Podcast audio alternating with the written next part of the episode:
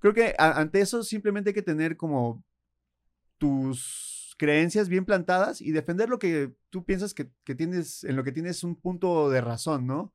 Sin tanta pasión también. Sí, también saber qué peleas vas a Sí. pelear. O sea, hay muchas batallas que dices, güey, ¿Pa' con qué? este dude, ¿para qué? I'm going back to my school today.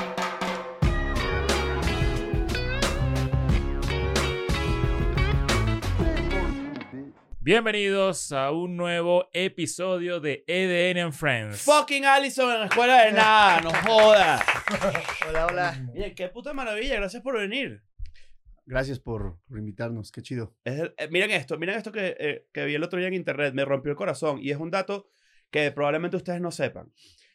Resulta que Snoopy, Snoopy el perro, ¿no? Me salió un video que Snoopy nunca fue realmente como que el perro de Charlie Brown toda la vida, sino Ah, que sí. tenía una dueña que se llamaba Lucy que lo regaló de cachorrito. No. Y, lo atra y lo ahí es donde conoce a Charlie Brown, porque Charlie Brown lo adopta. Pero Lucy no es la, la amiguita de Charlie Brown. No, pero es otra Lucy. Ah, También vive ahí, en el mismo ok. pueblo. O sea. Snoopy es adoptado. Snoopy es adoptado, pero eh, y entonces hay toda una caricatura de Snoopy, bebé, y Charlie Brown como que me llevó a ese. Y Snoopy eh, extraña mucho a su, a su dueña Ah, pasada. pobrecito. ¿Usted Usted se supone sabe que Charlie Brown está como en coma y eso es como un sueño? ¿no? Eso es supercampeones. Eso es supercampeones. Ese es supercampeón. ¿No sabías eso? En supercampeones se levanta a Oliver Atom y no tiene piernas. No tiene piernas Oliver Porque Atom. su- Pero hay su- varias teorías de eso. Está eh, Supercampeones y está Winnie Pooh, el, el, que- el que escribió... Christopher Robin. Christopher Robin. que También. Que Ah, también. Christopher Robin es historia un toda- niño No, que con, son este, emociones, con que es depresión. autismo, ¿no? Sí, Eh, sí. to- todos, todos. Todas las caricaturas tienen algo. Los pitufos son todos los pecados. Di- Ajá. No, Los, los, enanos de Blancanieves son, pecados. los siete No, no vicios. las caricaturas tienen algo. La gente hace conspiraciones sobre todo. Ay, Sí, no sí, vengas sí, a sí. joderme mi historia. Me gusta. Porque está Me buenísima. Me gusta. Yo, yo creo en todas. Ay, ay, Todas. ¿Ustedes se han llevado alguna vez una decepción así pop? As- recientemente, como yo. Yo, me, yo de verdad me olió mierda cuando vi eso. Yo vi a Snoopy chiquitito ahí y dije, ¿cómo, no lo, ¿cómo lo votó? Por culpa de los papás de la maldita esa. Sí. ¡Qué mierda! Bueno, hay una teoría muy famosa que dice que los supersónicos, ¿verdad? Es- viven en las alturas, pero que lo que está pasando a nivel del suelo es los picapiedras. No es, que No. son eta- no que son eras diferentes, sino que son, es la pobreza. Ajá. Clasismo en las Ay, caricaturas. clasismo. En las caricaturas. Unos viven ahí en lomas y Arriba las teorías. Interlomas y Catepec. Me encanta. Verga. ¿A, ustedes les, pasa, le- les, ha- les ha roto el corazón alguna vez una, una caricatura o algo así? ¿Cómo era su, su relación, en- su infancia con respecto a ese tipo de contenido? Era, ¿Habían cosas que les gustaban mucho y después como que les rompió el corazón o, o tienen algo por el estilo? ¿O, ni, o estoy hablando pura pendejada? Yo creo que la segunda. Yo- de eso se trata esto. Para eso, para eso era este podcast. Pues no, creo que. Que me haya roto el corazón, ¿no? No, sí, sí. ¿Y se enamoraron alguna vez de una Goku caricatura? nunca va a romper el No, corazón Goku, a nadie. rompe- Goku sí rompió el corazón. ¿Pikachu? Goku abandonó a sus hijos un par de veces. Ah, bueno, pero no hay que fijarse en la parte paternal de Goku. hay que separar el arte del artista. Porque es una, porque es una mierda como esposo y papá. Eh, Goku es una cagada de papá. Él y que, bueno, hijos, voy a entrenar 14 años a no sé qué mierda planeta. Y el bebé aquí que, ¿por qué? Bueno, y, como esposo creo que ha visto a su esposa como cinco veces para procrear y para que le dé de comer. Es verdad. Que al final es casi sofilia, porque es como que se te está como con un mono. Bueno, Sí, descubrimos, acabamos de descubrir que Goku es latino. Verga. O capaz de tu Wow. papá, no Puede sabemos. ser, puede ser, puede ser. Te dijo, sí, hijo, tengo que ir a salvar otros planetas. Pero ¿cuáles eran sus caricaturas favoritas? Puta. Yo, era bien, yo era bien rarillo en eso, porque yo veía el canal 11, Ok. que es el canal de televisión cultural de, de, de aquí. Ok. Y, y todas las... to- Pingu. ¿eh? Pingu. Veía Pingu y venía, eh, venía una, había una caricatura que era como stop motion también, que se llamaba El viento de los sauces. Ernest el vampiro. Ernest el vampiro. eh. Kiko Taro y Kika, que eran unos este, muñecos, este, unos, este, sí, como unos muñequitos. Bisbirige. Sí, sí. No, Eras, eras, eras, eras del Antes club de sí, Bisbirige. con- con ya cuando salió Bisbirige, que era como ya cuando habían formalizado el canal de niños, ya habían, ya tenían vi, este, ¿cómo se llama? BJs niños. Yo ahí ya. ah, Pero ya todo eso estaba- suena a que es como la versión de Walmart de las caricaturas de verdad divertidas. Sí. No, No, pero yo, yo veía las mismas en el canal, el equivalente a ese canal en Venezuela, y pasaban dos cosas que me marcaron, que, la- que no las nombraste, pero seguro van de la mano con esa. Castillo Ratimbum se llamaba uno, y era una eh, live action brasilero como de circo, y era como una especie de Cirque du Soleil. What? O sea, que en verdad era así, era como para niños elevados, ¿me entiendes? Para arte para arte. niños reales, ¿me entiendes? Sí, sí. Y había otro que era este, el, el, el cuerpo, el cuerpo humano, algo así, ¿no? Y entonces los, los, los, los dibujitos eran que si las células blancas. El Ey. curioso cuerpo Yo sí humano se llama, algo eso. así, no sé. No lo sé. Entonces era que si así funciona el cerebro, Ya cosas cuando así. salió la Yo, TV yo sí paga, tenía cablevisión. Sí, yo, yo sí fui un niño normal y estúpido. Yo sí fui estúpido. ¿Sabes? Yo no quería Claro. aprender Yo tanto. veía Sí. Cartoon Cartoon Network y Nickelodeon. No, pero eso fue. Caballeros del Zodiaco. 31 minutos salían el 11, ¿no? 31 minutos de los Sí, chilenos. Sí. Eso, eso es muy Eso sí famoso aquí en increíble. México, ¿eh? Sí, aquí es famosísimo. ¿Cuál era sí. 31 minutos? Era la, la- marionetas. las Marionetas. marionetas. pero tiene un humor Raro. Sí, no, no, no es como de niños necesariamente. Ok. Y tienen canciones, pero como cómicas. Está, Ujú. De hecho, dan conciertos. Tocaron el Vive El Latino. auditorio también. a menudo, Ah, creo. sí, sí, sí. Latino. Sí, no, eh, eh, yo, yo viví en Chile un par de años y es y una todo. locura. O sea, yo, es una sensación, incluso hoy, porque estoy viejísimo. Esto es de hace, Sí, sí. ¿qué? 25 años, no sé. 25 años, yo creo. Mierda. Estamos viejos. Ese es el peo. Sí. Ese es el peo. Coño, que Allison está girando ahorita el 20 aniversario. Es cabrón. ¿Ustedes están conscientes de, de que en Venezuela se escuchaba mucho Allison?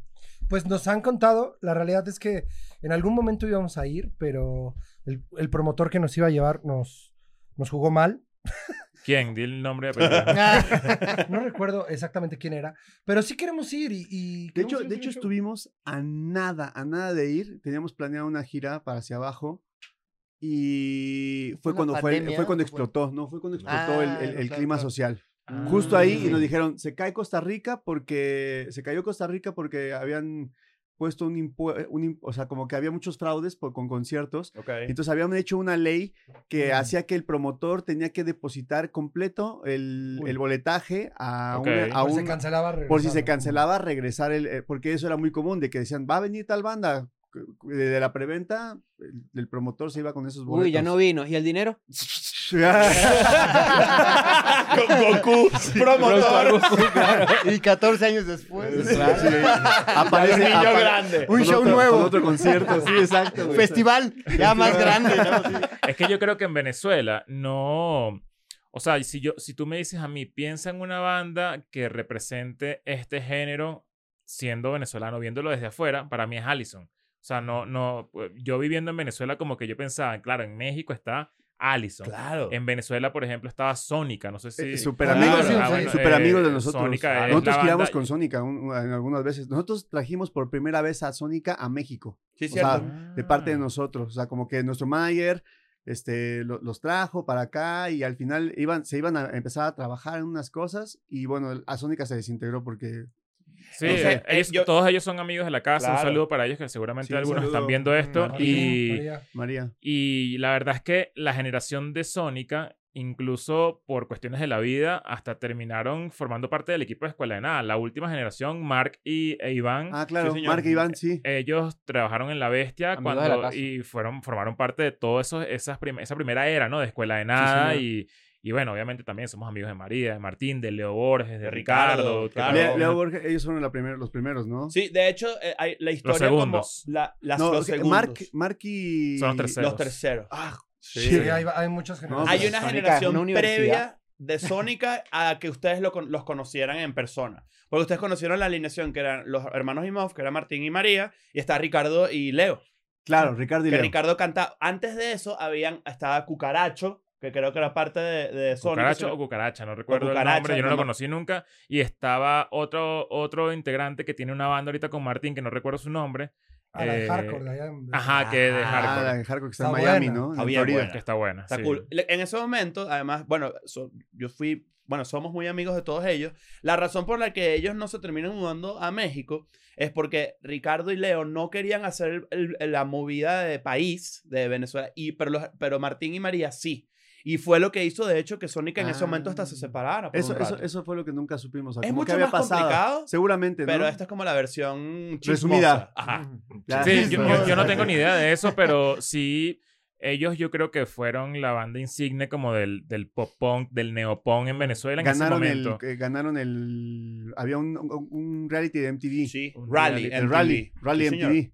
Ellos ganaron. Que eran como un pedo de carros y iban en, en los carros por todo el, por todo el continente. Era- Es- y era una banda de, todo, de cada país. Ese fue, ese fue un momento medio determinante, ¿no? Cuando MTV entra como en el universo de, de Allison, eh, más que ustedes entran en el universo de MTV, porque yo siento que así fue como yo los conocí. Ya. Eh, yo, yo no sabía, o sea, no tenía man- manera como de... Sí tenía, pero como que no...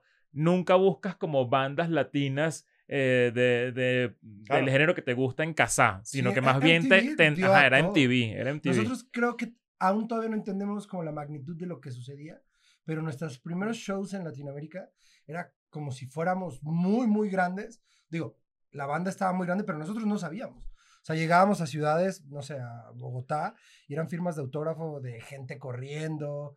o llegábamos a, o sea, a donde íbamos había muchísima gente. Sí, o sea, íbamos a Medellín y había 500 personas afuera de la estación de, de radio, ¿no? Y era nada más porque se había corrido un chisme. Miren, como ya ustedes saben, tenemos un gran aliado de la casa, NordVPN. Eh, esto es súper importante porque hay muchísima gente que quiere consumir contenido de otras regiones y con NordVPN, que es básicamente el mejor VPN que existe en el planeta, puedes lograrlo. Mira esto, mi mamá, el otro día, otra vez, ¿no? La última vez quería ver la novela coreana. Entonces me dice, ¿tú, tú sabes que es Rumania. Y yo dije, bueno, que evidentemente sé que es Rumania. Y sé que es Rumania por equipo de fútbol del 94 del Panini, Claro. no sabe por Sí, otra sí, sí. razón. Le dije, ¿por qué? Es que están dando una película buenísima, no la consigo. Le dije, mamá, vuelve a usar NordVPN, utiliza nordvpn.com slash EDN y pon tu mierda rumana. Sí, que ti te encantan las huevonadas raras. Y en verdad lo consiguió y me dijo, malísima. ¿Ustedes, no saben. ¿Ustedes saben cuánto cuestan 100 cafés? ¿Cuánto?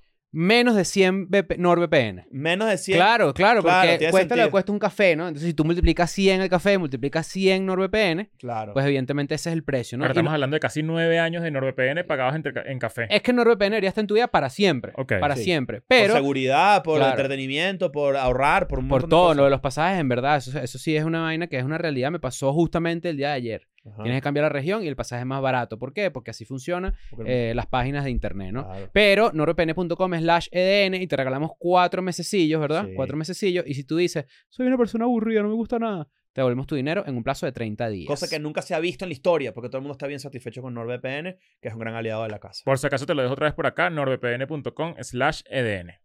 Nos vamos para Rumania.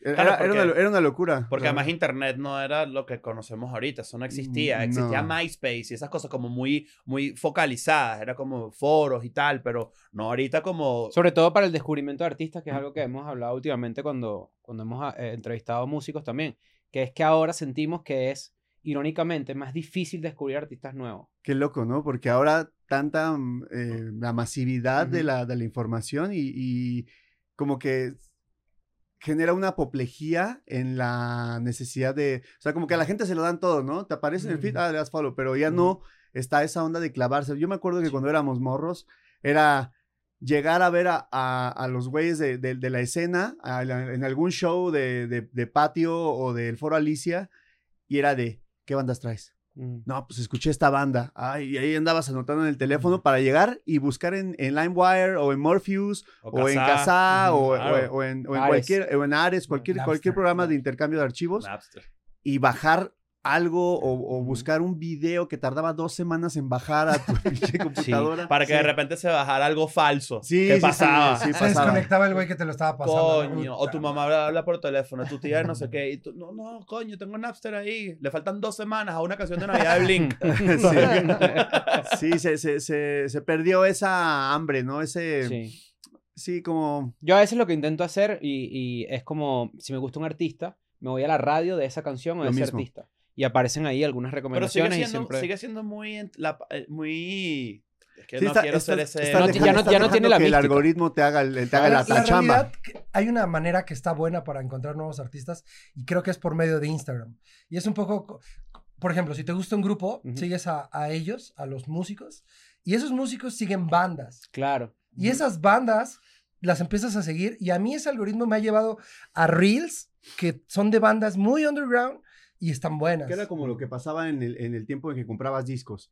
Revi- revisabas el booklet A ver a y quién le dan eh, gracias. así, este, Finch agradece a Matchbook Romance o a Funeral for a Friend. ¿Quién es Funeral for a Friend? ¿Quién es Matchbook Mm, Romance? Ahí vas al... O sea, es una, un trabajo más, más como más específico, pero si quieres buscar cosas como más underground, pues estaba ahí. A mí me gusta, por ejemplo, entrar a festivales muy pequeños, veo los carteles y me doy todo el cartel de ese festival. Claro. O incluso cuando. cuando en Spotify los- ya están armados lo- los playlists y, y ahí descubres algo, ¿no? Que, Hasta por las disqueras. Las disqueras indie, tú mismo te hacías fan de las disqueras, que es una, que es una figura Sí. rarísima de Sí. ser fan. Tenías de stickers de, Pat, las disqueras. Pat Feel- Records. o Fuel by Raymond, lo que tú quieras. Y tú este, decías, verga, pero tú sabías, entonces, no, este artista es de Fat Records. Sí, este- sí, estos sí. son de Fuel en, estos, en estos días me tocó vivir algo que estoy seguro de que ustedes lo van a apreciar demasiado.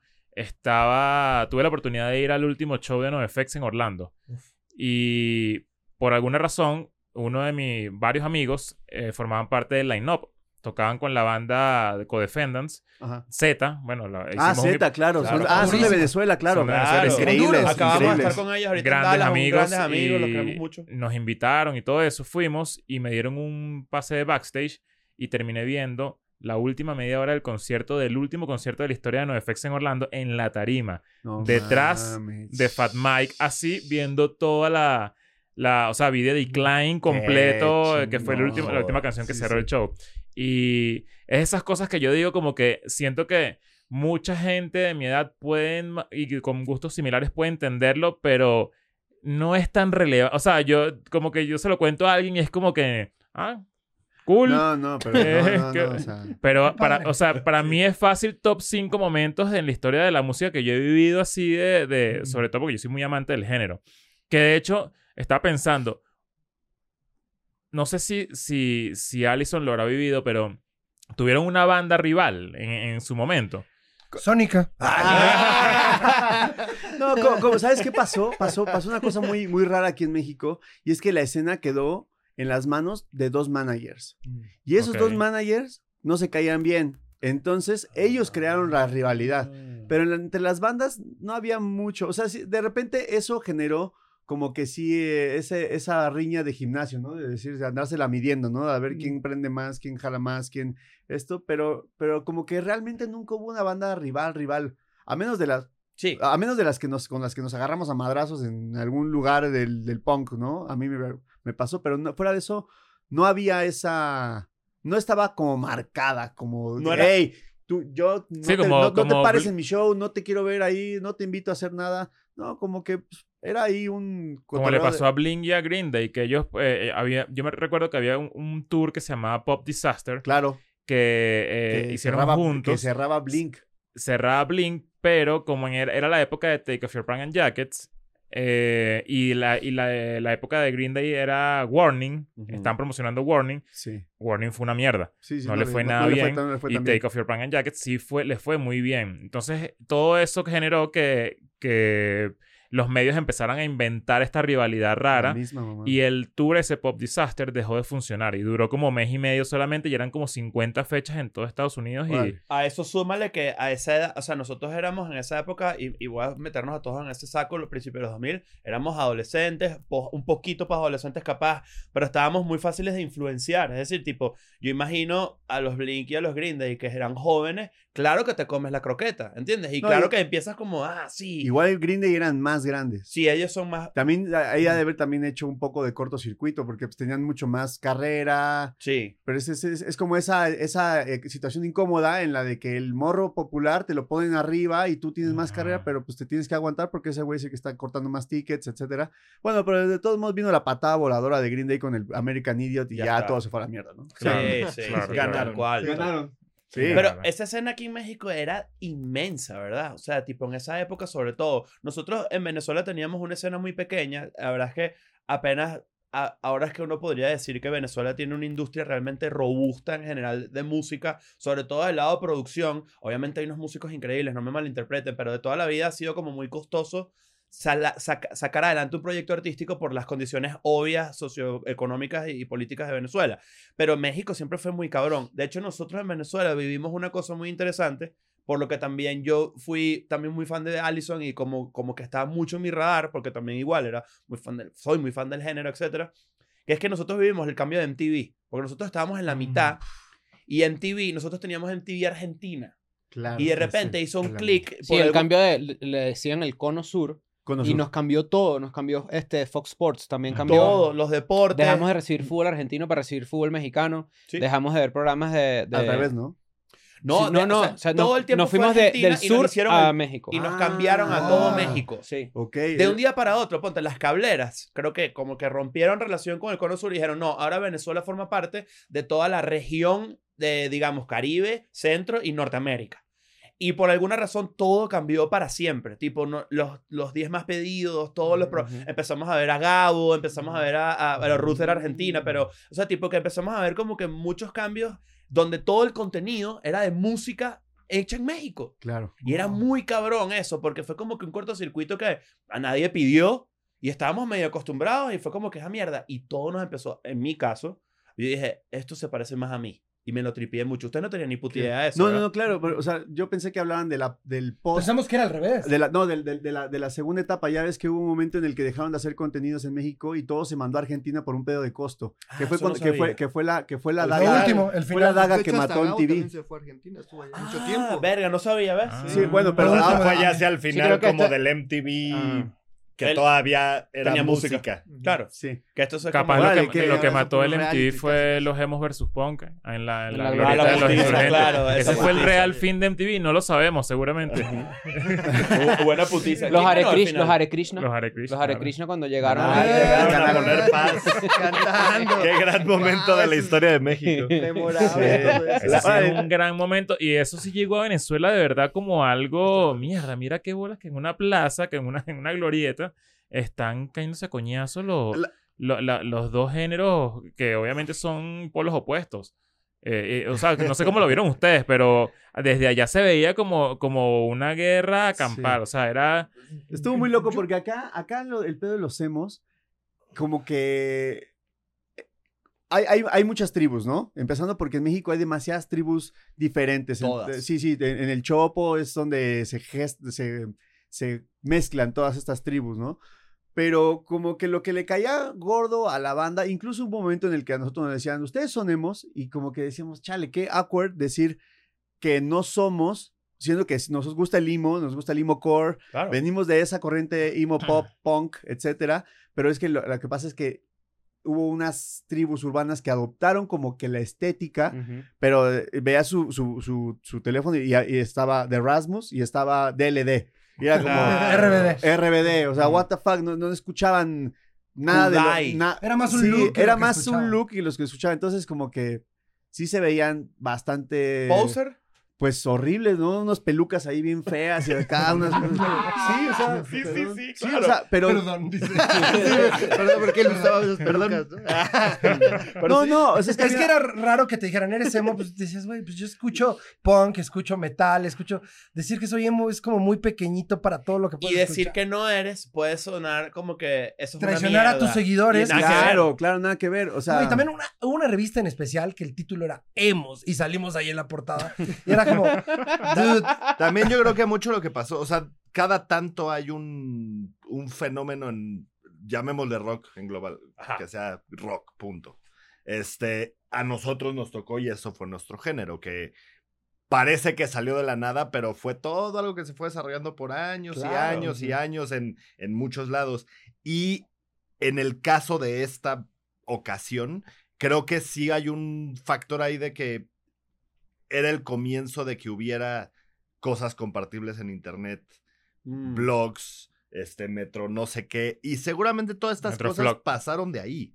O sea, fueron riñas que ocurrieron en internet y que, Que no estaban Y enterados. que escalaron. escalaron en una estupidez de ir a una glorieta y enfrentarse, pero seguramente fue todo esto que inició, está curioso, pero Sí. nació de ahí finalmente. Y previo a eso era el punk versus metal. O sea, en los 90, principios de los 90 o finales de los 80. no Bueno, sé. era todos versus metal, ¿no? Porque los metaleros Todo. no querían tocar Con nadie. con nadie, Sí. sí. Es verdad. Acá en México, o sea, era, si te tocaba que te metiera un promotor que no tenía idea a un, a un evento o de ska o de metal, dead.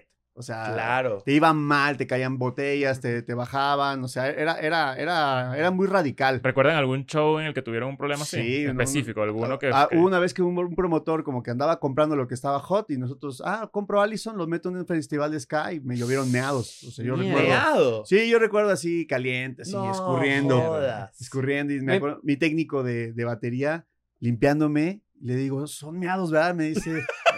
No, déjalo tú no así. veas. Ya déjalo así. No, no, me así, No, es cerveza, es cerveza. Tú dale, flaco, dale, flaco, tú dale. Y Claro, así es que me como de- imagino además a alguien así como que. No, ¿sabes? Como que qué rabia es Allison. Sí. Es Un, un, rato. ¿sabes? Un ratito, porque no sale tan. No, no, tienes que mira, esperar, es un ¿no? esfuerzo. de- ah, es Claro. Allison. Deja que me den ganas de mear. Una chela, una chela más. una O chela no más sé para si esta gente ya salga tiene bien. meado preparado. Por si acaso. No sé si Claro. es un tema que actual ya no pasa nada o tiene que ver con géneros, pero ese tema de la riña entre géneros sí, ya es eso dura, murió. es dura porque nos, o sea, sí nos llegaron a pasar cosas que hasta se veían graves, como estar tocando en Puerto Escondido y de repente ver unos tipos ya no te querían aventar un- No, te una botella, una literal estaban tratando de desarmar el escenario. Para que se se cayera. O sea, eso ya es como el extremo de decir tanto tanto odio te genera que toquemos esto. ¿Y cuál es- y cuál era la probablemente razón? no era nosotros, era un, un pedo universal, ¿no? O sea, como un... Exacto, no te lo puedes tomar personal. Sí, como que ya no sabíamos si era nosotros, el género, las rolas, o era como dos simios ahí que querían de- de causar algo, Sí. un desastre. Pero ¿sabes? que eso es algo que no solamente ha cambiado mucho, porque hoy en día tú ves el cartel de un festival, vamos a poner el ejemplo del Tecate Pal Norte, que es la cosa más demente que yo he visto en mi vida, para bien, Sí, sí, sí. en el sentido de que puedes, o sea, literalmente puedes leer Blink 182 al lado de Wisin y Yandel, Sí, en, gigante así, y dices, mierda. Snoop Dogg y los Tigres del Norte. Ah, Y ah, Cristian sí. Castro de sorpresa. O sea, Sí, sí. o Bueno, sea, en- los festivales el- ya no hay géneros. o sea, Ya no hay eso es género. lo que está increíble. En Venezuela se vivía también algo parecido. Lo que pasa es que la oferta de conciertos en Venezuela era un poco más, pe- mucho más pequeña que acá en México. Pero hay uno muy famoso que lo hablamos justamente en estos días, que eh, Molotov tocó en una, en una avenida muy famosa en Caracas. Y después de Molotov tocó Tego, Cande- Tego Calderón. Y después de Tego Calderón venía Escape, la banda española. Ujú. Qué gran banda. Cuando se montó Teo Calderón, le llovieron botellas. Lo, lo, o sea, lo, lo volvieron mierda. Y Tego dijo, yo no sabía que ustedes no me querían aquí, Venezuela. Y se bajó en la Coño, me segunda da canción. tristeza, Me da tristeza. Y, y eso. la verdad es que sí fue bien, bien triste. O sea, Ahora, fue- nosotros mejorado, porque nosotros hace Ujú. unos años tocamos en el Hell and Heaven, que es un festival que estaba tocando Philip Anselmo de Pantera, y nosotros estábamos tocando en otro festival y nos fue bastante bien. Creo que la gente ha crecido, ha madurado en ese aspecto y ha entendido Súper, que sí. al final los festivales es como un buffet de comida que te comes lo que te gusta y obviamente no te comes lo que no te gusta. Y lo que no te gusta, meado. Pues eso es fácil, Sí, sencillo, claro. ¿no? pero tendrá que ver con que estos géneros ya se con- lo- lo- los consume gente un poco más grande. Yo creo que tiene que ver con, con la, con la evolución social. Yo creo que tiene que ver con el hecho de que ahora eh, los géneros se, se sirven como para catalogar música, pero ya los géneros, o sea, ves a las nuevas generaciones y traen un shuffle, traen el Pal Norte en el teléfono. Totalmente. Antes eras como mucho más clavado y defendías como tu escena y Más no, purista, yo claro. solamente sí más purista, ¿no? Como que es- clasificabas tus rolas y, y escuchabas eso y te, te- te daba te daba como miedo confesar tus gustos culpables, etcétera, ¿no? Como que era era más por ahí, pero yo siento que eso y pues sí antes era antes era diferente, era, Sí. era más celosa la, la Cuando banda. yo tenía como 13, 14 años, que era full skateboarding, ¿no? Sí. Y escuchaba Misfits y así, dos minutos. Yo llegaba a mi casa y tenía un baúl, ¿no? Un Y- baúl. Un baúl con varios candados, varios, varios Como de candados. Zelda. Y lo abría así, pa, pa, pa. Y cuando hacía así, una luz me iluminaba, un, un disco así de Abril Lavigne. Ah, güey. Porque nadie podía saber, ¿me entiendes? Nadie, Nadie podía, saber. nadie podía saber que yo era el skater boy. Ya esa canción era dedicada a ti. Claro. Se ponía a llorar Pero me mientras me- escuchaba. me- me- no me- no- uno, ¿quién me iba a juzgar? Nadie. O sea, No, no, no, no, no. Claro, pero- Claro que te iban Pero a en ese juzgar. momento sí. Claro, Claro pero que sí. digo, en verdad lo que siento hoy en día, que es una real tontería, era que yo sí sentía que me podían juzgar a alguien, pero que en efectos términos reales, ¿en qué afectaba eso mi vida? Eh, oh, pero por supuesto Ah, que sí, nada. sí. O Sí sea, te juzgan, pero. Pero vale tus amigos sí pensaban que eras lo peor. Probablemente ¿Entiendes? hubiesen pensado, pero yo sé que secretamente escuchaban otras Porque, cosas. y esto lo hemos hablado mil veces, pero también vale la pena, aprovechando que ustedes están acá, MTV también empujaba esa rivalidad, el rock versus pop. Lo hacía Ah, claro. O sea, en los frontal. videos, Había Blink un lo hacía. programa, sí, sí, sí. Blink se burlaba de eso, estaba Limp Bizkit, también estaba Claro. Korn. Entonces había una parte todavía más pesada y todavía más true que era la que amedrentaba a los Happy Punks. Sí. Ah, ¿verdad que sí? Bueno, Pues, de, en eh, gustos, o sea, los metaleros. incluso hasta el Celebrity Deathmatch era como una cosa de, de frontear este, Sí, géneros. Pero eh, Bueno, el mismo Eminem lo hacía, Era increíble. Era Cristian mejor. contra el Flea. Increíble Celebrity Deathmatch. Hello, I'm Johnny Gómez. Pues justamente, fíjate que ah, me pasa esto, tengo como un sentimiento medio agridulce recordando esto, porque me parece un aspecto muy cool de la cultura pop de esa época. Al mismo tiempo, me parece que está, no está cool, está culera, honestamente, porque al mismo, es eso, es rivalidad, es un hate innecesario, pones a artistas a pelearse entre comillas o las fanaticadas, pero yo sí siento que hace falta algo así. O sea, yo sí siento que a la cultura pop le hace falta un poquito más de... de lo- y lo hemos dicho mil veces, pero no sé cuál es su posición al respecto y me, y me encantaría esc- escucharla. todo es como muy diplomático, todo es como muy conciencia y políticamente Pero bueno. todo, no solo la políticamente música. correcto. Todo, todo. Y obviamente hay muchas cosas que yo sí apoyo que tienen que pasar para que, para que haya mucho más respeto, pero también siento que le hace falta un picantico como al... al, al, al- Un tajincito. o sea, que, eh, que yo creo que eso es lo que hacía que en algún momento fuese interesante todas estas cosas, Celebrity Deathmatch, eh, Rock versus pop. eh, todo, sí, todo lo que hacía que sí, Offspring partiendo La eh, en- cabeza en de la los Backstreet cabeza Boys. de los Backstreet Boys en las tarimas, o sea, O un videito de Eminem diciendo que me cojo a alguna de estas actrices o alguna de estas. Eso era, por, por mucho que lo, que lo veamos como comedia, era una sazón que, que, que, que hacía que de verdad tú quisieras consumir más eso para ver qué pasaba. O sea, era como una manera, de, un- una, una forma de consumir un chisme a través de la música.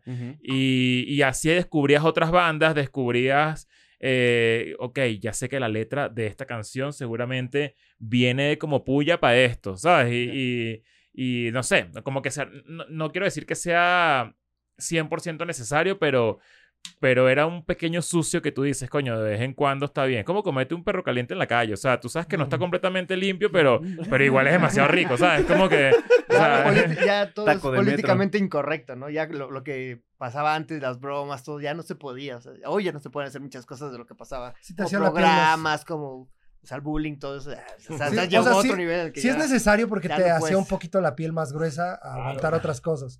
Ahora eres más sensible a todo. Entonces creo que como banda, igual, o sea, esos tratos, todo eso que nos pasaba en el escenario, que te avienten, que te griten, de alguna manera te forjan para que el día de mañana, si te paras en un escenario más, duro, pues tú vas a hacer lo tuyo y con seguridad. Y sabes que al final, pues la música, si lo haces bien, es un sentimiento que puedes transmitir y que la gente lo va a sentir. Entonces, yo creo que te forja. Es como te forras. a decir, como esa pequeña cachetada que te dan tus papás. Ay, sí, no. Bien fuerte. La patada que Es No, el pero- perfecto- es el perfecto ejemplo porque mucha gente dirá, las cachetadas de mi papá me ayudaron, pero si yo pudiese escoger no haber sufrido las cachetadas de mi papá, hubiese escogido no sufrirlas. O sea, la gente que tenga papá que Sí, diga. o sea,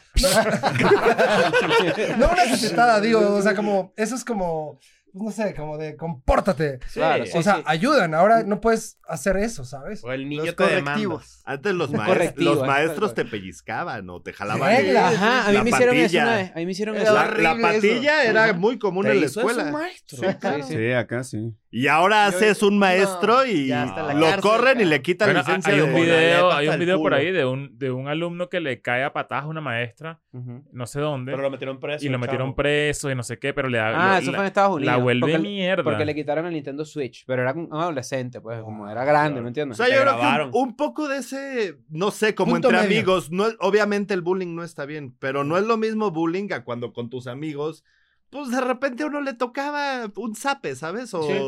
o- A ver, entre broma y broma está la verdad, entonces esa verdad es la que ayuda a que el otro mejore eso. Sí. Como si eres un, un vato que eres súper mamón todo el tiempo y te hacen una bromita, pues ya te vas dando cuenta y dices, ah, tal vez. sí Y era divertido, obviamente cuando tocaba no te, no te divertías, pero luego te tocaba tú hacia Claro. alguien más y era una convivencia un poquito no tan delicada. Creo que tenía menos capas la sociedad en general. No sé, o sea, yo, yo- yo- yo- yo estuve también de ese lado, de ese, del lado oscuro de, de ser, de, de sí sufrir bullying fuerte, ¿no?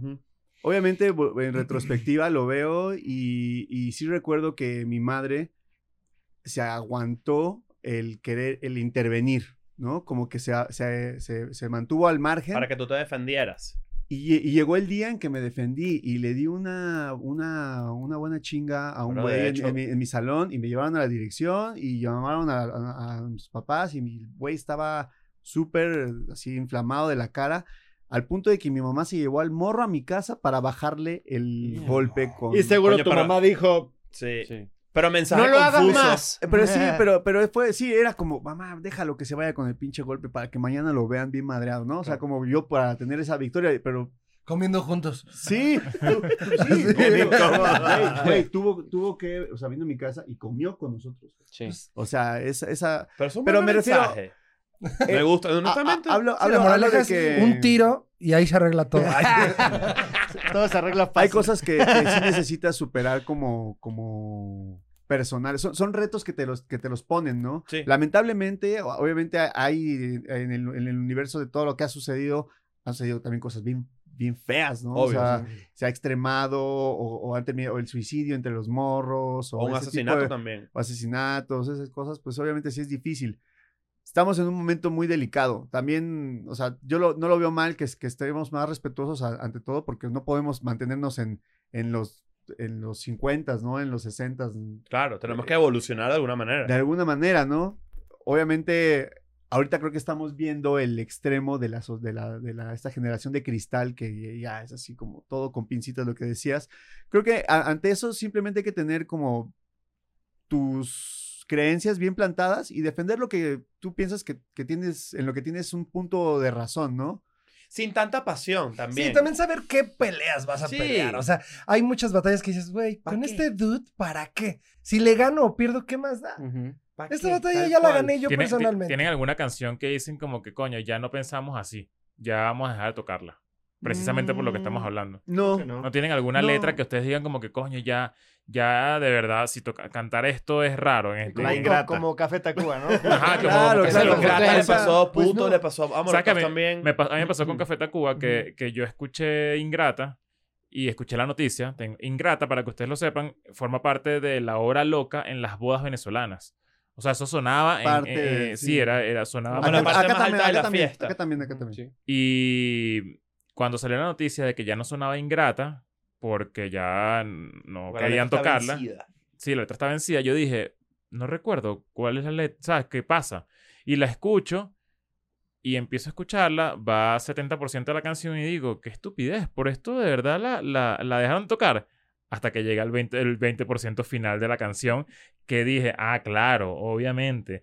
Es Que que, ma- invita un invita a matar a la caraja. Sí. Y entonces dije, claro, ahora tiene sentido, pero mi, pri- mi, mi, mi primera impresión fue que sí, cualquier, ¿sabes? Como que cualquier cosa. Pero ellos dejaron de tocar la canción por presiones o porque ellos dijeron, ya yo no, en verdad yo siento que esta no es el No, momento. no, no, es que el, el final, es- el. Yo final es que horrible. También te das cuenta y es que finalmente eh, también es bien difícil comprender el contexto en el que se dio y que probablemente, más bien, no probablemente, seguramente no lo hicieron con una intención literal. Pero hoy en día sí es mucho más Sí, sencillo ahorita, el tema eh, porque es un claro. tema Fuerte, difícil. claro. Yo no sé si es, si- fuerte. si es muy eh, loco de mi parte decir esto, pero yo hubiese cambiado la letra. O sea, esa parte, ¿sabes? Claro. Como que yo la sigo tocando. redimir- y- redimir la canción. Exacto. Regrabarla y decir, esta es la nueva ingrata. Eso artísticamente tendría Grata. sentido. Tendría sentido. eso- eso- ¿Qué, gra- qué Qué grata? grata. Dime que me quieres. Claro. Yo sí te quiero mucho, Claro. ya. Se acaba la Y jamás te asesinaría. No, claro, jamás. Que digo, a la par que están quitando Ingrata, por ahí hay unas canciones de, de otros géneros que están haciendo cosas muy feas para la Sí. mujer. En el, en- en- el- por ejemplo, el reggaetón. Yo no sé por qué le ponen la lupa a una cosa como ingrata cuando el, el reggaetón, perdón, 80% de las letras del reggaetón son una mierda. Hablan misoginia, eh, la vulgarización del sexo, este, la ridícula, o sea, no sé, o sea, hay, hay muchas cosas que están muy Sí. mal, muy es mal. que ese, es- ese es justamente el dilema, donde evidentemente nadie tiene razón. Tú ni siquiera recordabas la letra, y nadie, en verdad. Tipo, Sí, porque- no. y Yo creo nadie, que. nadie, nadie ha pensado en eso hasta ahorita porque esto fue así, pero también, ¿por qué no aplicar la misma ciencia al reggaetón, que es, es, es música de fiesta? Nadie debería estar prestándole demasiada atención a esto. Vamos a disfrutarla por lo, por lo que es. Y, y todo cool, todo el mundo, el consenso ahí dice, sí va. Pero con ingratas y que no. Aquí no. Pero, Pero es que eso ayer- es lo que pregunto, no sé si, perdón que te interrumpa, pero es lo que digo, es como alguien, alguien, o sea, hubo presiones de la sociedad en que la gente deje de hacer, deje de interpretar una canción, deje de Yo, hacer yo creo que más bien en este caso o en estos casos es la banda, porque no es lo mismo el reggaetonero de 20 años, 25 años que literal le vale madres que le Sí. digan que está siendo que misógino. A Café Tacuba, una banda con trayectoria que probablemente escuchó y ellos nos dijeron, oye, es verdad. Sí. Creo que podemos Mm. sacar esta canción nada cuando cambia, ten- claro. nada cambia. Tenemos Ujú. otros 20 canciones, otros 30 años de trayectoria. Sí. No nos va a cambiar quitar esta canción. Y capaz ellos también. mismos lo Yo, yo para aclarar mi posición, perdón que te interrumpa, Sí. o sea, para que quede claro, yo sí creo que eh, está bien que dejen de tocarla con esa letra, porque la verdad la letra final, es- o sea, la parte final de la canción Y para es- agregarle a eso. está mal, o sea, no, no, no, no está bien que, que cantes eso en el 2023 y, y nunca, o sea, está mal y ya.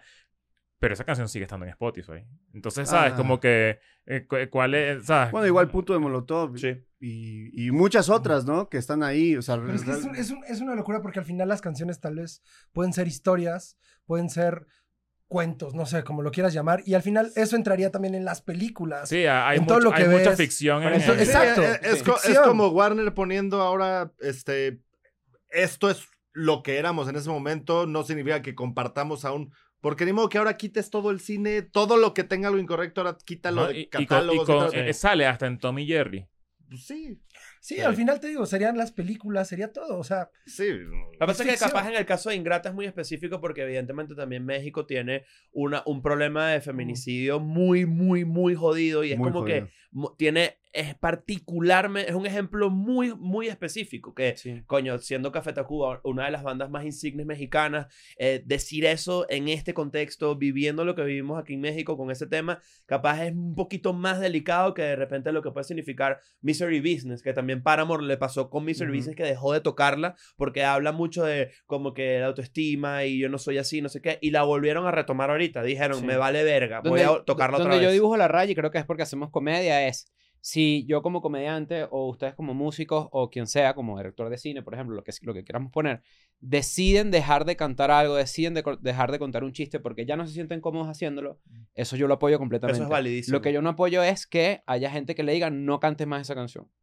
Exacto. Ah, claro. Sí, sí. Claro, Estoy no de acuerdo contigo. o sea sí lo siento que impongan, hay una sí. diferencia bien clara Sí, pues que te lo impongan, Ju- para que lo- que una Justo cosa que por eso imagino que fans. Café Tacuba fueron ellos los que Sí. Estoy seguro que sí. No, eso ¿Por fue-? Porque tienes a lo del otro lado todo este, este mensaje de misoginia y demás, y nadie los está cancelando, porque no es tanto el público, sino es el artista que diga, oye, es Sí, verdad, raro, estoy sí. siendo misógino, y voy eso a al mismo cambiar. tiempo se convierte en un mensaje en sí mismo, valga la redundancia, muy cool, a mi parecer, tipo, ¿saben qué? Este, esto se compuso y se hizo en una época donde esto no importaba tanto, o capaz estaba pasando por debajo de la mesa, y ahorita es una conversación diaria, en México particularmente, coño, no me siento bien diciendo. Claro, o- pero o qué tan simplemente es una era- historia de ficción y ya. Y, ¿Qué tan Sí, difícil es poner también una ese- canción o un no, no va a educar a la gente. Exacto. 100%. Sí, o sea, el problema se tiene que arreglar más profundo. No, O por sea, supuesto. va- La Sí. gente cree Cam- que quitar una canción o cambiar una canción no creo que cambie mucho a, a lo que podemos hacer cada quien en casa, claro que sí. respetando a nuestras mujeres más cercanas, a tu mamá, a tu esposa, ¿sabes? O sea, es Y a las algo no tan cercanas también, a todo el mundo, Sí, ¿no? exacto, pero empezando por tu primer círculo Sí,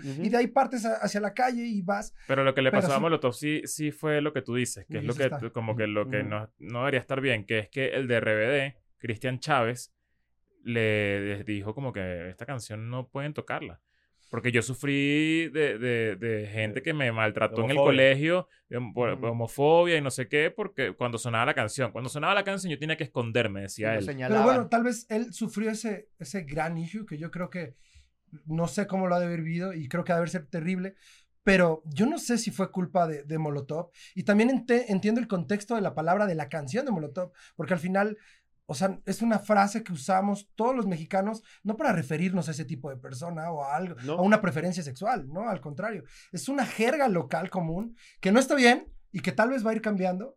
Pero no sé si prohibir esa canción, ¿sabes? Sí, bueno, sí, creo que la como- siguen tocando. Y Igual, y- como que sí, yo siempre entendí la canción como que era un contexto de, de la- eh, usando la, la palabra puto como una cosa de traidor, ¿no? Como, Ujú. ¿Qué puto? Sí. O sea, como un güey Sí, es como. Sí, en, nunca Venez- en una Venezuela, sexual, en Venezuela es marico. Sí, Eh, como o que sea, marico. como que yo, yo te puedo decir como que no seas marico. ¿sabes? Y, y- y no Y es es que no no, seas es- no seas homosexual. eh, Claro, eso mismo. eso Ahora, mismo. yo creo que todas estas personas que han sufrido como esto, pues obviamente es algo súper delicado y obviamente no- los artistas o las bandas, pues si alguien está pasando por eso, no estaría de más escucharlo. No sé, Sí. no sé si este tipo, eh, Cristian Chávez, o si tuvo un gran tema con esto, pues igual los Molotov, no sé, yo en mi caso les hubiera dicho, a ver, ven, siéntate, platícanos, ¿qué pasó? ¿No? Yo creo que fue Son al mi- revés. Fue como que, no, tú eres un puto. Y vamos, a, Ah, tocarla. y vamos a seguir tocándola. Además, también hay que. Eso, eso es subvalo- eso es subvalorar. Estoy seguro que fue así. No, la rola sí era para ti. es que la rola era para ti. ¿Sabes por qué, No, ¿sabes por qué lo digo? Lo digo porque. Molotov le sabe a culo. O sea, yo- ellos, le eh, vale ver. o sea, A ellos, lanzaron un video y, y- o sea, le echándole mierda al reggaetón, a todas las vainas, no- o sea, como que esos bichos sí están como muy casados con su con su con su ideología, con su manera de ser y es como que marico me saca culo, a mí nadie me va a cambiar mi mi mi, mi carrera, mi, mi obra, ¿sabes? Es como yo soy yo y Yo ya. pienso que también hay como un elemento súper importante de, de nuestra generación y una generación más arriba, que yo lo noto en que hay muchas. eh, hay muchos issues que ahora se puede hablar libremente, ¿no? Nosotros crecimos en una época en donde de repente alguien decía, tengo ansiedad, y le decían, le dedicaban puto, ¿no? Sí. Pero hoy en día eso está cool que se hable, no sé qué. Lo que yo noto, que ya empiezo yo a sentir cierto pushback últimamente, es que hay demasiada gente de nuestra generación como en un modo eterno de pedir disculpas por habernos comportado como nos comportamos. No. No. Y es como, pero es producto de la época en la que vivíamos, ¿me entiendes? Y eso no hace mala persona a nadie. No, o sea, es como que la apertura, evidentemente, a que las cosas cambiaron y que de repente hay cosas que en verdad sí hacen daño, que tú decías o que dabas normal- normalizadas, eso no significa que yo no me divertí en mi época, ¿me entiendes? No, Y que hicimos estamos cosas evolucionando, estamos podemos, no podemos, Cambiando, estamos aprendiendo. Claro. Y obviamente creo que es parte de, o sea, no podemos este, juzgar el presente con los ojos del pasado. Al Mm, final, eso claro. hace lo que lo, lo- el único que pierde es el futuro, ¿no? Porque pues, obviamente tenemos que ser congruentes de que esta es la época que estamos viviendo, se están, estos valores estamos cultivando, hemos avanzado ideológica, sociológicamente en esto. Es, es, es ese set, ¿no? O sea, tra- tratemos de no pisar las piedras que ya que vienen del pasado y ya chingón, ¿no? Claro. y que, sí. Además, eso- eso es subestimar, eso es subestimar la capacidad de un adolescente bully, ¿viste? Porque el adolescente bully te puede hacer bullying con cualquier cosa, no tiene que ser con la canción de puto, por ejemplo. Sí. Si, er- si a Christian Chávez le- esa canción no existía, le pueden haber dicho, tú cuando duermes, ¿dónde pones la cabeza? En una almohada, como la que duermes. Y jajaja, ja, ja, y se ríen todos, la que muerde, ¿sabes? Ah, como la que Como la que muerde. Ajá, muerde, ¿qué la dije? que duerme. Ah, Bien, seria su ¡Qué conversación. mal, qué mal bully! Muy ¿Me entiendes, no? Qué bueno cuando yo dije que quería bullear y no me salía. Y tú Y, ta- y Está también- bueno ese- ¿cómo era? Pero también, La también- que muerdes. La y que también muerde. si la gente, si, si las nuevas generaciones también supieran lo inocente y lo ingenuo que era nuestra generación comparado a la nueva. Nosotros éramos, honestamente, me parece que los adolescentes de hoy están en un avión. Nosotros éramos ahí como que, yacas. o sea, éramos como que, eh, nosotros estábamos en un pedo muy estúpido. Honestamente, Mm. mucho más divertido, me parece a mí. Pero porque era muy, era muy inocente, era Yo muy creo que se ingenuo. divierten igual, solo que uno no Sí, los ve sí. porque no te no rodeas de adolescentes. O sea, Bien. curiosamente creo que lo que nos pasaba a nosotros es que no había una repetición. No podías ver lo que sucedía en el momento. O sea, no podrías grabarlo, no podrías eh, como documentarlo. Como Sí. Muchas cosas se Entonces- perdieron en la Entonces historia. hacías las cosas y era vivir el momento sin, a ver cómo salió, a ver, enséñamelo. Y hoy te pones una peda y todo el mundo te grabó tirado. Antes podías acabar tirado, podrías hacer lo Sí. que quisieras deshacer y no había ese, ese documento. Era vivimos el espacio, el momento y ya no hay nada. Entonces esto es un gran episodio para admitir que estamos viejos, que somos boomers y que lo, y que lo aceptamos y que estamos dispuestos a aprender, Está pero bien, también somos unos nada. viejos de mierda, esa es la verdad. Mira, eh, para cambiar un poquito el tema y, y porque lo, lo, lo estoy medio descubriendo en, esto, en estas últimas semanas, vi que mm, primero hay un auge del pop punk, neopunk, eh, como que siento que está eh, por alguna razón volviendo con todo esto que pasó con, bueno, lo que está pasando con Blink, lo que El We Were Young Festival. todos estos géneros we que, que no sé si, la verdad voy a decir algo, una estupidez, pero liderados por Machine Gun Kelly en algún momento. Travis ¿no? Barker. en Travis verdad. Barker, to- que, ¿sabes? Como que han, han medio revivido un auge de ese género y al mismo tiempo, por otro lado, de forma paralela, está el New Metal, que también, por alguna razón, siento que está volviendo porque vi a gente como Megan Thee Stallion, o sea, eh, Megan Thee Stallion. Stallion. Megan Thee Stallion haciendo un feat con Spirit Box. Spirit Box es ahorita una de las bandas como más grandes nuevas del género. No del new metal, pero sí como de un metal bien particular. Hay, hay- hay- eso, está como en el ambiente, un- una vueltica rara de todas estas cosas que, que yo sentiría que se apagaron mucho durante unos... Los 2010. Los 2010. Yo siento que la música es, es cíclica. O sea, también estuvieron de regreso los noventas y ve las modas. O sea, lo puedes ver hasta en las, en las ti- tiendas de, de ropa, como en los modelos del aparador, de repente las morras, o sea, en el, en el aparador una morra con playera de Nirvana. Y es como, ¿what? Y ahorita estamos en el Y Y2K así, otra vez. Ajá, y ahorita estamos como en ese, en ese- digo, nosotros estamos eh, muy contentos disfrutando este, este revival, como que no, no, es, no era algo en lo que pensábamos que fuera a suceder o algo, sino simplemente como que estábamos haciendo lo que, lo que hacemos, lo que hemos hecho por 20 años, Claro. y de repente, ¡whoop! Ah, otra vez este pedo está de regreso, y es como una ola, ¿no? Estás surfeando en el mar, agarras una ola, pum, se acabó la ola, y esperas otra, y ahí llegan la otra, y estamos arriba de la ola, y creo que siempre es así, es cíclico, ¿no? Como que vivimos una constante ciclotimia, o sea, arriba y abajo, y ahorita le está este pedo del punk, y creo que está increíble porque va, va a hacer nutrir, le va a regar la planta a un montón de nuevas generaciones que, que, que a lo mejor es- consideran este género viejo porque, no sé, a lo mejor eh, el 2000, el 2006 o el 2000, los 2000 Nacieron para ahí. ellos sí, nacieron hace 10 años y, güey, son- Sí, y ya estamos viejos. Y lo ven, en, lo ven en el público, ven público joven en los Sí, shows nuevos, en, el- los shows de la gira de es- aniversario. Se Es- ha ampliado es- mucho. Ve, Eso está Es cabrón. un momento súper, súper chido para todas las bandas que tocan este género, porque literal, o sea, antes de nuestro show suenan canciones de todas las bandas de, de México, de Estados Unidos, cool. de Latinoamérica, y ves a la gente cantando, ya no solo como que les gusta, ya es una nostalgia y un sentimiento de desgarre así de wow. Y entonces se identifican porque todas estas canciones les llevan a momentos en su vida, como si fuera un separador en un libro, ¿no? Que los Sí. lleva a ese momento y es como, wow, qué, qué bonito es la música y qué bonito es que esté regresando todo esto. Y bueno, para nosotros, qué mejor. Y creo que también está sucediendo ese, ese fenómeno de que, bueno, nos pasa, ¿no? Lo, lo- lo- lo- vemos tangiblemente en, en- en los, en los fans.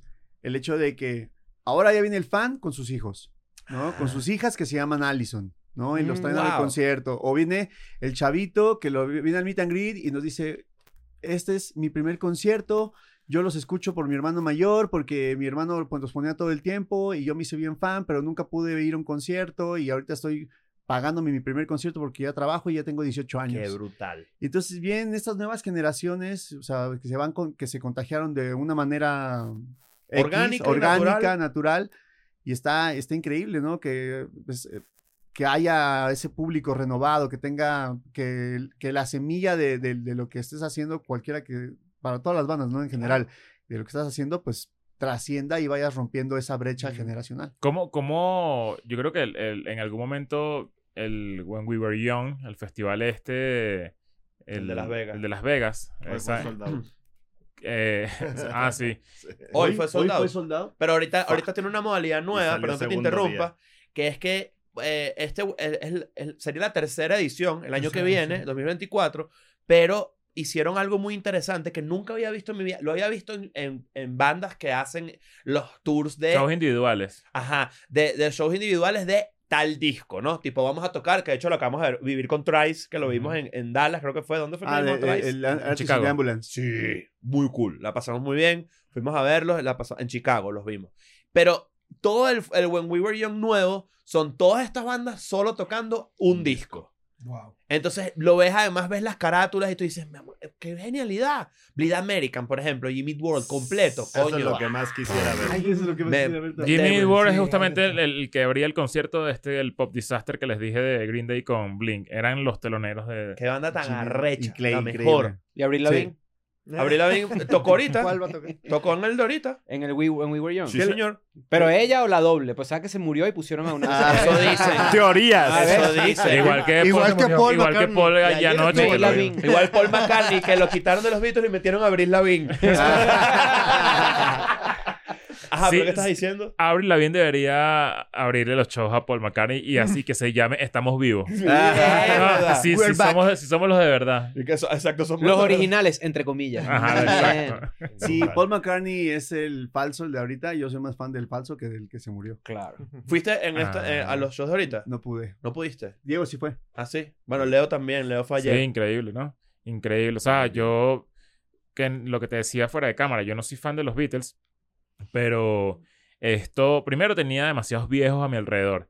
Y siempre los viejos te van a generar como un, te van a conmover, porque me tocó ver a demasiada gente en bastón.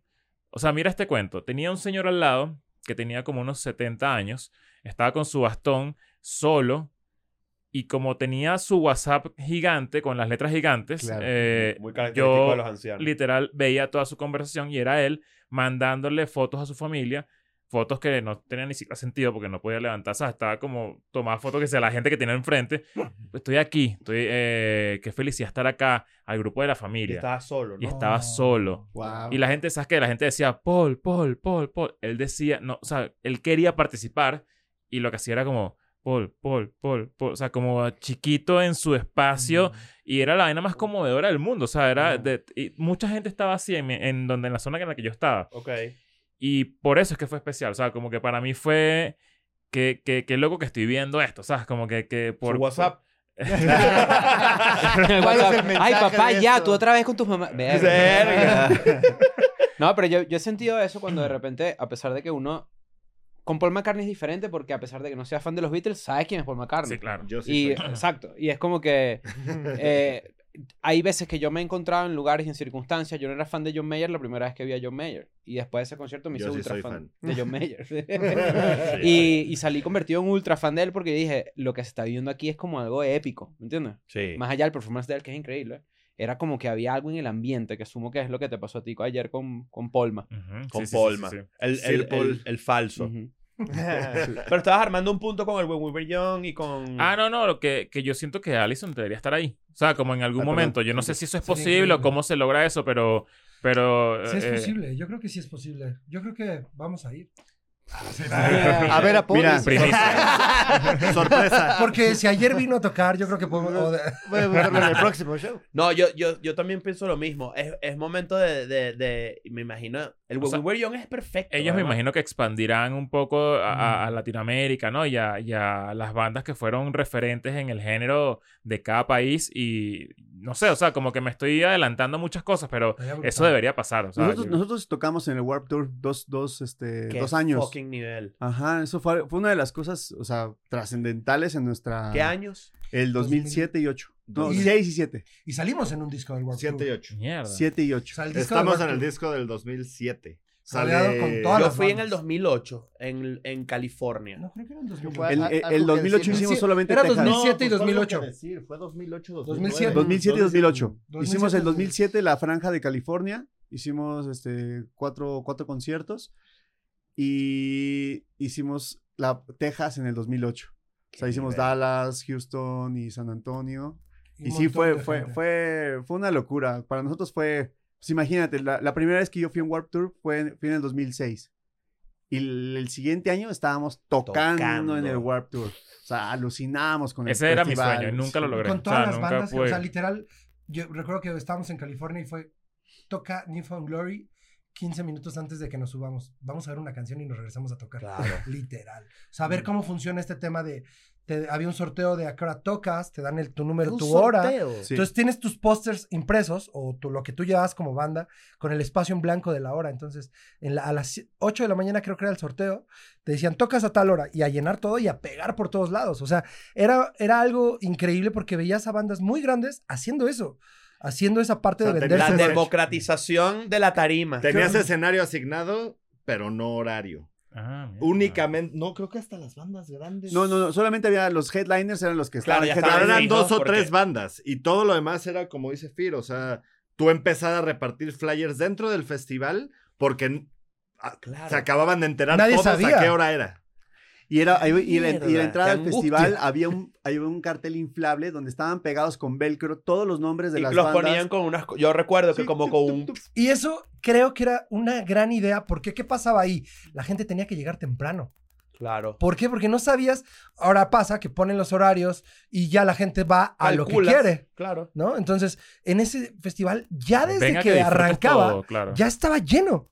Entonces, ya había mucha gente, Eso- solo había que decirles a qué hora tocas. Y eso es cool con los artistas también, porque yo a veces ve- veo festivales, y ustedes me pueden corregir en esto, que vamos a suponer un Corona, ¿no? Ujú. A las 3 de la tarde abre alguien. Ujú. Es muy probable que esté vacío el escenario. Sí, Claro, completamente. Es sí. muy, muy probable. que Por eso esté era, vacío. era una excelente idea. Un sorteo se anuncia ahí. Entonces tú veías afuera la fila, ya estaba ah, lleno. Y también veías a la gente vendiendo, o sea, a las bandas vendiendo, Vendiendo su merch. merch. Eso es clave. Todas las bandas llegando a la misma hora porque no sabías a qué hora te iba a tocar. Todas las bandas desayunando y comiendo en el mismo comedor, la misma hora. Entonces se vuelve una sinergia de, de- de como que sí somos una comunidad haciendo lo mismo. Claro. Entonces se vuelve... Y estoy seguro que fue, es consciente la Eh, persona no, que eh, tomó eh, esa que- decisión. que- es como que Kevin Lehman. Kevin o Lehman, eh, Kevin era- Lehman. o sea, era la cultura que traía a decir, aquí no hay rockstars. Aquí no o hay sea, rockstar. Aquí, aquí venimos a No tocar juntos rockstars. en un festival.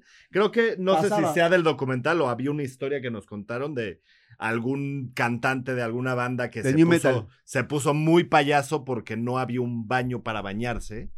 Y Kevin, el dueño del festival, que pues, ¿qué, te- qué le debía, no? ¿Me explico?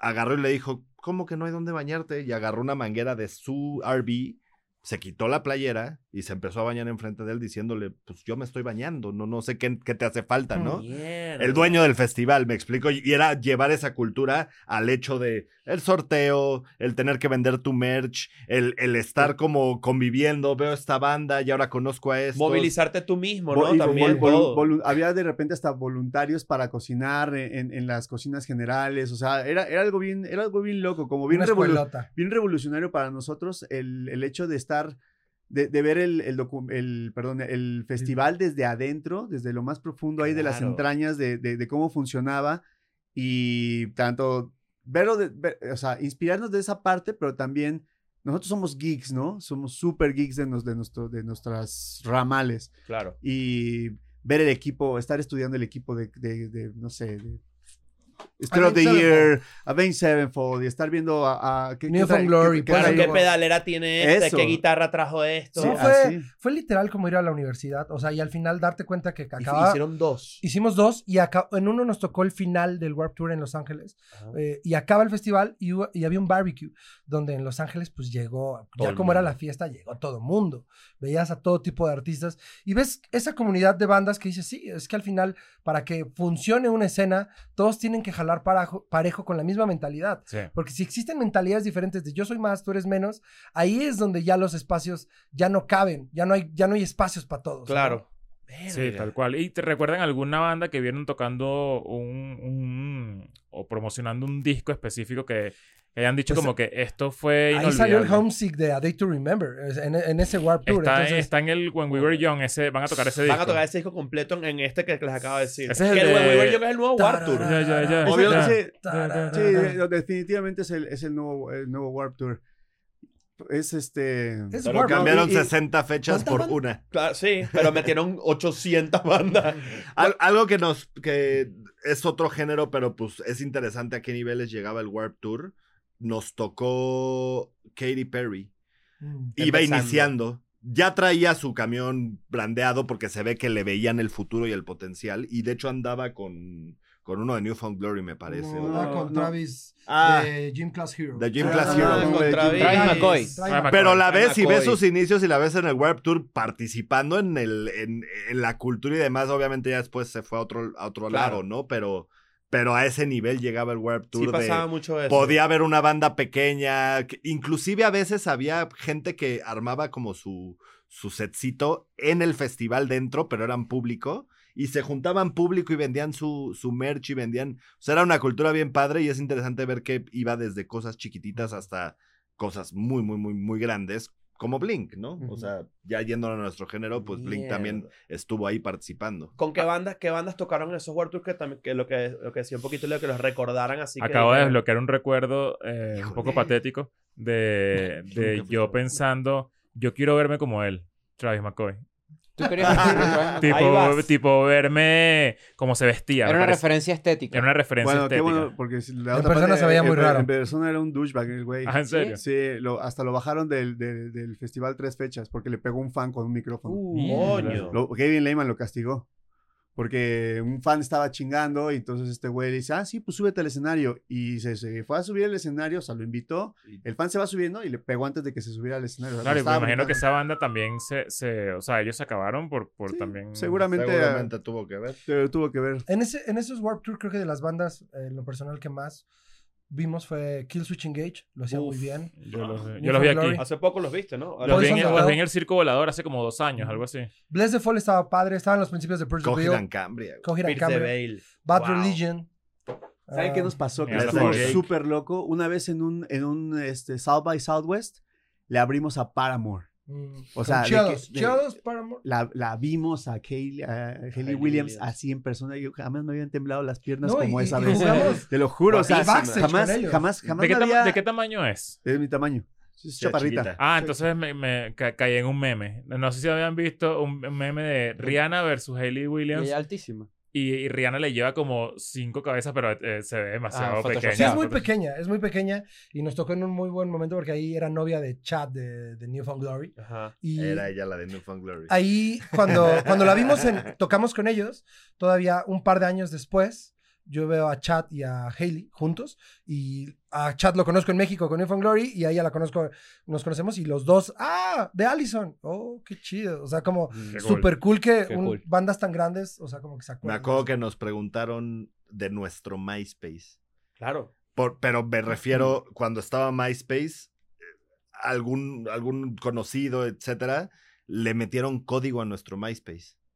Que supongo que en ese momento era algo cero común y no muchos sabían que se podía hacer, o tal vez era algo nuevo, no tengo ah, idea. hacer- hacerlo en HTML. Pero HTML. nuestra página tenía totalmente un diseño y una interacción muy distinta Yo a la la de recuerdo. todos. Y Paramore nos preguntó por qué ellos no lo tenían. Y me acuerdo, me acuerdo de esa conversación de Ah. cómo le hicieron.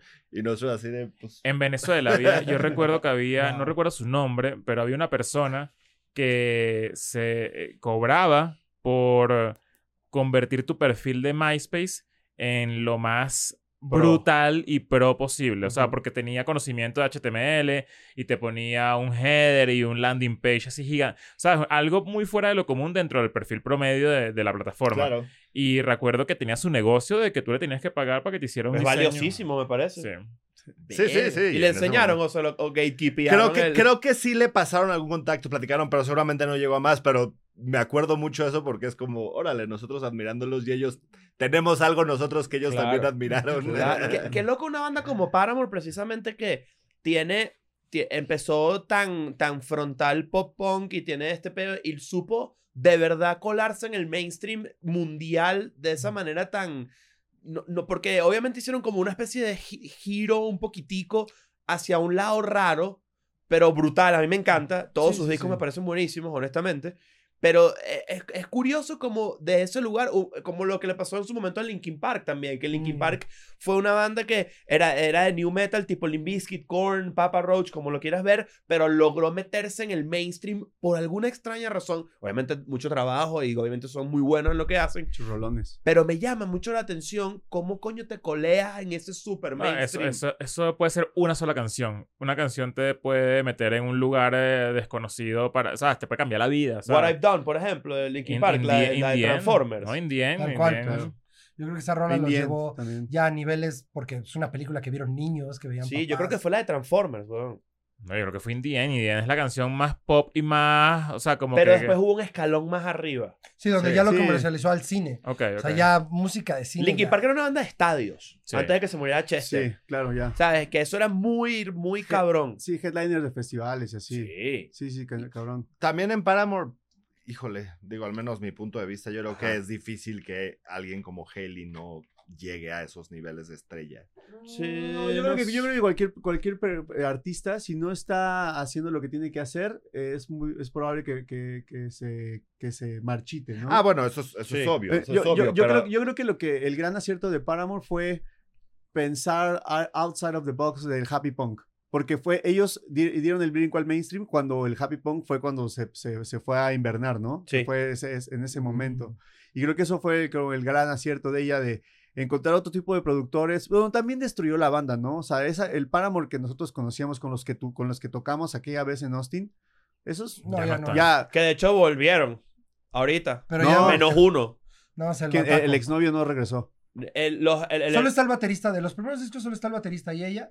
Porque salió el bajista. el bajista es el que salió, ¿no? El, el hermano del baterista, creo que era. Farro, los hermanos Farro, pues eran hermanos, Saki ajá. y el otro, no me acuerdo cómo Eh, se ella andaba con el guitarrista. No, con el Ajá. bajista. No, no andaba con el guitarrista, güey. El El chisme. Sí, TV novelas y emo. Ese es buen Estefani. Este es el TV novelas y No, fíjate que primero Entonces hicieron el Beverly Hills 90 Pues sí, mezclaron todo. Mezclaron la cama con la banda, entonces no funcionó. Ahorita van a hacer un show en el auditorio. Vamos a Palacio. ¿Nosotros? Palacio, pero Palacio, de los, Deportes, en un concierto 360 el 16 de diciembre.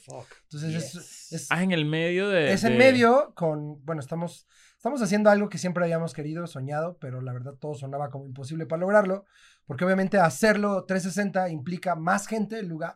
De por sí es un lugar grande, ahora hay que meter más gente, Claro. hay que meter cuatro veces más la cantidad de audio de un concierto convencional, porque pues tiene que llegar, tienes que llenar este lugar. Entonces, La- el, el gran, el gran pedo de un, de, un, de un concierto así es que generalmente pues, pegas el escenario a una, a una, a una parte de- del, del, del- Inhabilitas una, una curva completa. Ajá, entonces, eh, pero inmediatamente eso hace que, el, que el, el sound se vuelva un caos porque empieza a ser una cosa extraña. Entonces, Claro. la única manera de nosotros tratar de dar un show de calidad y de, de- de llevarlo al siguiente nivel en ese venue que es conocido como el Palacio de los Rebotes De los rebotes, sí. era hacerlo 360, o sea, poner el escenario al centro y tener cuatro caras. Y bueno, y cuando nos plantearon, ¿saben qué? Sí, sí, sí se puede, pero es- es el, el triple de, de, de- Costoso. de costoso. Y fue como... uh. solo, solo tenemos una bala para hacerlo en este momento. Entonces, Me parece brutal. Y entonces dijimos, ese es, es un concierto para nosotros, es un concierto para nosotros o sea, cuando volteemos a ver el- hacia el pasado, no nos vamos a acordar del dinero, pero nos vamos a Claro. acordar del concierto. Entonces estamos haciendo este concierto como un sueño, como, como lograr algo que, o sea, que, que- que nunca hubiéramos, eh, que siempre soñamos o que tal vez soñábamos, pero nunca lo dijimos y estamos a punto de lograrlo. Ya, ahorita ya, ya está soldado la, la pista, ya está soldado la siguiente zona, estamos ya nada más aforando lo- la parte más Ya alta de, fue. de- ajá, Coño, y, brutal. Y estamos a- aterrizando. Tienen que grabarlo, lo van a Está- grabar. sí, va a estar Claro, grabado. vamos sí. a Yo, documentarlo. lo- yo los vi a ustedes en el Vive Latino hace dos años. Dos, tres años. Tres años. Eh, ¿Era una carpa? Era una carpa, sí. Sí, 2017 me parece. Brutal, brutal. O sea, la gente estaba vuelta loca así. Y recuerdo que, que para mí fue el primer contacto desde que me fui de Venezuela con la banda, porque es lo que les decía, como que yo eh, recuerdo a Allison de esa época de MTV y, y, y, ¿sabes? To- todo, todo lo que les conté al principio, que allá llegaba todo lo que salía en esa, en- para esa región. Llegué a México y tuve las... Yo ni siquiera sabía quiénes iban a tocar en el Vive Latino, me regalaron la entrada. Mm. Y lo primero que viví fue ustedes y fue como que, que, que loco que, ¿sabes? Que tenga esta oportunidad de como de reconectar con algo que, que tenía, no sé cuánto, 10 años sin, sin, sin Sí, seguirles la pista, 2006 no sé. fue el Latino el primero, ¿no? Sí. 2005-2006. Desde que te fuiste de allá, reconectar con Allison 10 años después. Y, Sí. y- Qué loco, y una- yo, y yo- una yo, o anécdota, sea, bueno, no, no me, no, no pensé que ustedes fueran tan punk rockers, güey. Está, o sea, Sí. es que, es que Bueno, nosotros- ellos dos más. Ustedes hasta han viajado a ver a Blink y todo eso, ¿no? Sí, a mí sí. Sí. me gusta mucho, o sea, yo crecí mucho con el género. Yo tuve una banda, yo cantaba en una banda y me, me- ahorita cuando estaban hablando de lo de, de todo lo que puede, lo- el prejuicio que puede existir alrededor de eso, a mí me pasaba que mi banda era en la época en la que salió Killswitch. Yo era, era, era muy metalcore. Eh, pero en Venezuela éramos los gays para los metaleros de verdad, para los true, No, los gays no, los putos, recuérdate. los putos. Los maricos. Claro, los maricos. los maricos y Marico. para lo- los los Happy Punk los eran eran los pesados y lo y lo eh, el- lo más Los comegatos. los comegatos sí ¿Cuál eh. será el equivalente a comegato o comegato es una palabra? es- eh, Gritones. Imagínate una persona con una camisa negra, con un- una Camisa de monstruo. camisa inentendible aquí comprada en el chopo de las más caras, que son las más Cannibal particulares, y pelo largo negro así. Sí, en Venezuela tiene- dicen comegato. metaleros. Metaleros. metaleros. Trus. Y los yo coordinaba- los true Y yo tuve también una banda, y yo era el baterista, y la, era una banda mucho más puto que la tuya. Honestamente, porque era como de, era más happy punk, era, Mm. nuestras referencias eran Motion City Soundtrack, eh, una cantidad de... Wow, Ajá, ese era nuestro pedo. Y, y el disco de y Lies for the Liars de The Used, que a mí me encanta ese disco, este, era como por ahí. Por eso también creo que nosotros tenemos muchas cosas en común con ese Sí, yo, yo no me he despegado de eso. O Nos sea, vamos a invitar al palacio entonces. a- Ah, bueno, a los bien. Es el 16 de 16 diciembre. de diciembre. 16 de Si están diciembre. acá en ah, México, no, estoy acá. Yo estoy, es una mierda, pero yo tengo show el día anterior en Nueva York. Pueden ir, por cierto, mi primer teatro. Vamos a grabar especial. Vamos a tu show y nos regresamos a... Ah, ¿Sabes qué? Como Sí. cuando veían la primera canción de New Found Glory y después iban a tocar eso. así, Ah. Ah, exacto. El primer chiste y nos ¿Sabes vamos. qué? Yo me pretendía quedar un día más en Nueva York. Me vengo temprano al 16. Nos vemos en el Palacio. Eso. A huevo. A huevo. De una. Bien, Muchas bien. gracias por venir. De verdad que qué honor, qué brutal tener esta conversación este, muy nostálgica y muy fructífera. Entonces, de verdad que... Hay que, máximo. hay que ver si, o bueno, esto hay que repetirlo. Aquí siempre Escuela de Nada va a ser su casa. Cuando quieran hacer algo acá, bienvenidos. Eh, pero nada, muy cool, muy cool la conversación, de verdad. Gracias y gracias a toda la gente, amigos de, de, de donde vean y escuchen esto. De todo el maldito de mundo. todo el mundo. qué chido, qué chido que, que puedan reconectar con nuestra música y con nosotros. Si somos ese Allison de Si están hace acá, 20 años. Claro. si están acá en Ciudad de México, ya saben que Palacio de los Deportes, Allison en un concierto 360, eh, Quedan 16 de diciembre. 16 de correcto. 16 diciembre. de diciembre, exacto. Correcto. Quedan poquitas entradas. Nos vamos. Adiós. Nos vemos, muerde almohadas. I'm going back to my school today.